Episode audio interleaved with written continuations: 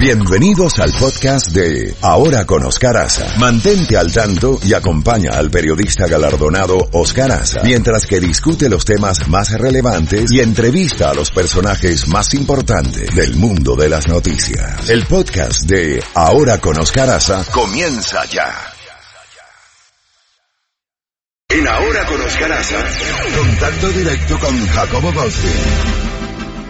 Bueno, Jacobo, buenos días. 7.30 minutos. Eh, eh, tenemos a un nuevo precandidato, esta vez por el Partido Republicano, el presentador de radio y figura del Tea Party, Joe Walsh. Anunció ayer domingo que va a disputar la nominación del Partido Republicano Donald Trump, después que lo apoyó en las elecciones pasadas y ha dicho horrores del presidente. Buenos días, Jacobo. Esta es una persona seria en cuanto a la estructura del Partido Republicano. Recordemos que el Tea Party fue el que movió totalmente el partido de un extremo prácticamente conservador a un extremo súper conservador y Joe Walsh tiene un gran auditorio. Recordemos que ya hay un candidato que ha anunciado que se va a lanzar, que se llama Bill Weld, que fue ex gobernador republicano del estado de Massachusetts. Él anunció meses atrás pero en realidad no ha tenido mucha presentación ni, se le ha seguido mucho. Pero Joe Walsh trae consigo las credenciales de haber sido uno de los autores para ese cambio grande del Partido Republicano y puede darle batalla al presidente siempre y cuando la economía eh, este si la economía está bien va a ser difícil quitarle la nominación a Donald Trump. Si la economía comienza a fallar y, fallar drásticamente, entonces ese es un nuevo panorama, Oscar. Fíjate, ha dicho cosas muy duras ayer en, una entrevista en ABC. Dijo, eh, no le puedes creer nada, refiriéndose al presidente Trump. Eh, dice, yo ayudé a creer a Trump, no cabe duda de ello. Eh, no te puedes creer ni una sola palabra de lo que dice, es un chiflado, errático y cruel es un intolerante y fanático, un incompetente, no sabe lo que hace, es un narcisista.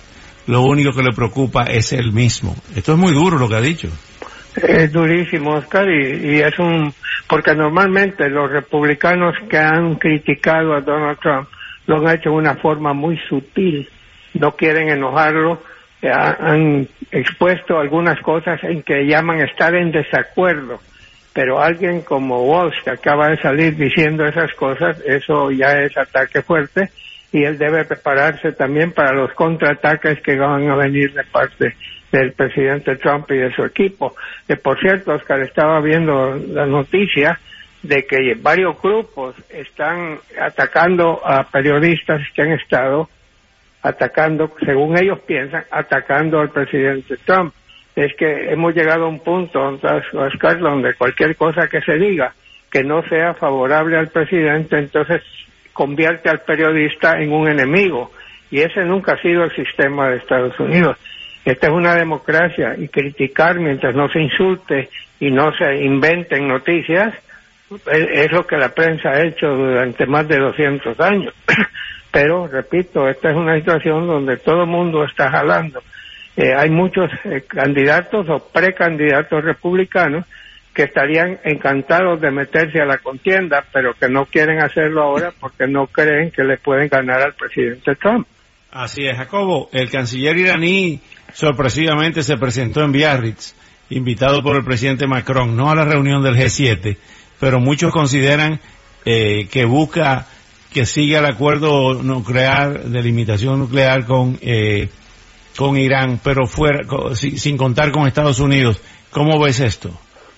No, yo lo veo como una bofetada con guante blanco, porque lo pudo haber invitado para mañana o para el curso de la semana. A Vladimir Putin lo invitó antes de que se iniciara el G7. Se reunieron en un lugar campestre de vacaciones en Francia él pudo haber invitado a, Putin, pero con el caso de Putin es que Putin ya había sido miembro del G7 cuando era el G8. Y qué bien que tocaste el tema, Oscar, porque el presidente Trump ha llegado a este G7 en Biarritz eh, solicitando colaboración para que pueda regresar Vladimir Putin al grupo y convertirlo nuevamente en el grupo de los ocho. Se le preguntó al presidente sobre eso esta mañana en una rueda de prensa que sostuvo y él dijo, bueno, hay gente que está conmigo y hay gente que está en contra, así que veremos qué es lo que va a pasar. Pero creo que esta visita, porque no es que el canciller agarró, él dijo, ah, voy ahorita mismo a, a Francia a ver a Macron, no, esto, esto estaba preparado, se invitó para una fecha específica. Y recordemos que el acuerdo en el cual Barack Obama fue instrumental para llegar a ese acuerdo nuclear con Irán era Estados Unidos, Francia, China, Gran Bretaña, Francia, Alemania, eh, creo que había otro país metido ahí en la, en la mezcla que estaban de acuerdo con ese con ese arreglo que duró varios años hasta que llegó Donald Trump y se salió del acuerdo. Así que yo creo que la presencia del canciller iraní es como, no, no puedo decir una advertencia, pero sí creo que es un pequeño, una pequeña señal de Macron como para decir, mira, todos los demás estamos a favor de que ese acuerdo no te haya salido. Eh, Jacobo, ayer, luego de las acusaciones de acoso sexual de nueve mujeres al gran Plácido Domingo, se apareció, fue su primera eh, aparición pública en Salzburgo y recibió una ovación de pie y vinieron gente a abordarlo para que le firmara autógrafo y tomarse selfies selfie con él. Eh, y vi a un muy avejentado Plácido Domingo, ya tiene 79 años. Sí, bueno, Oscar, tú sabes que en Estados Unidos la ley siempre ha sido, eres inocente hasta que te encuentres culpable. Eh, lo que pasa es que hemos estado pasando una racha donde a todos los que han acusado ha sido cierto.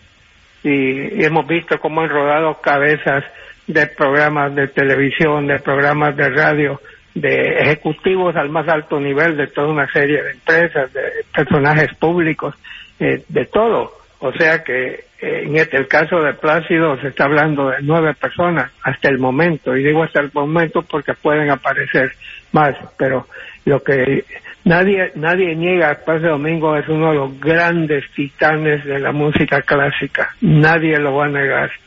Te conté que yo estuve con él como miembro de un jurado en Washington para una canción latinoamericana, no me acuerdo, todo un caballero. En Washington él hizo mucho por levantar la ópera en Washington y lo, y lo ha estado haciendo en Los Ángeles también, si no me equivoco, en otras partes del mundo.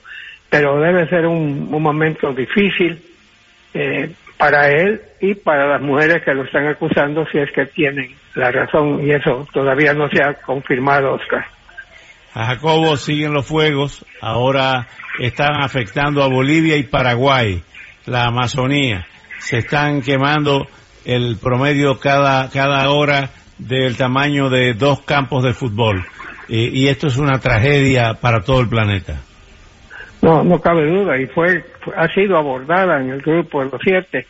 Pues por el momento, el presidente Bolsonaro ha enviado más de 30 mil tropas a que colaboren, pero Oscar, eh, soldados no son bomberos, no tienen la experiencia ni la capacidad, pero pueden mantener el orden y, y todo, pero esto es una, pero esto ya lleva años, Oscar. Tú y yo sabemos que si siempre han habido incendios en, la Amazonia, pero no como ahora. Esto ha sido descomunal y esto es algo que afecta al mundo entero. Hasta los que no crean en el calentamiento global deben darse cuenta que esto no es sano no solo para Brasil, sino que para el mundo entero. Así que vamos a ver qué se puede hacer. Bueno, ¿qué más tú tienes en, tu, en tus en libretas de apuntes, Jacobo? Mi libreta de apuntes. Bueno, Joe Biden sigue arriba, pero Joe Biden está propenso a decir cosas que lo meten a él mismo en problemas. No me acuerdo qué fue lo último que digo, pero y, y todo el mundo dice sí, sí, así es él y así y así ha sido, pero cuando empieza a tener una posición seria como lo ha sido en estos momentos de Elizabeth Warren, que está subiendo, Oscar, y Bernie Sanders que no se retira. Bernie Sanders también todavía saca números, números eh, buenos. Eh, Kamala Harris ha bajado un poco sus numeritos, pero en este momento yo diría que Elizabeth Warren es una, una fuerte carta eh, por la forma en que está creciendo, la forma en que ella ha actuado en los dos debates. Ya estamos a la vuelta de los debates, Oscar, nuevamente, que va a ser el 12 de septiembre y se va a celebrar en Houston, Texas, y ahí vamos a ver eh, cómo salen las cosas. Mientras tanto, eh, el señor Biden ha andado muchas veces en Iowa, que es el primer eh, lugar donde se llevan a cabo elecciones, así que veremos qué pasa. Y otra cosa que quiero comentar es, el presidente Trump anunció que el próximo G8 va a ser en tu casa, Oscar, a media cuadra de tu casa. Aquí en Miami. Se va a llevar a cabo en Miami, en el Doral. Ahora hay una cosa, así que vamos a ver eh, dijo el presidente que es un lugar perfecto, que está a poco del aeropuerto internacional, que no tienen que subirse a coches y viajar 100 millas. La razón que se suben a coches y viajan 100 millas es porque los gobiernos no quieren protestas, porque esto, este G7 siempre ha generado protestas, como igual ha sido cuando se reúne el Banco Mundial, siempre hay grupos que protestan. Entonces, a eso se debe el hecho de que los llevan a un puerto cerrado, lo, cierran el área para evitar esas protestas que a veces se vuelven violentas, pero eh, digo, definitivamente, viva Miami. si, si, viene a Miami, tan bienvenido sea.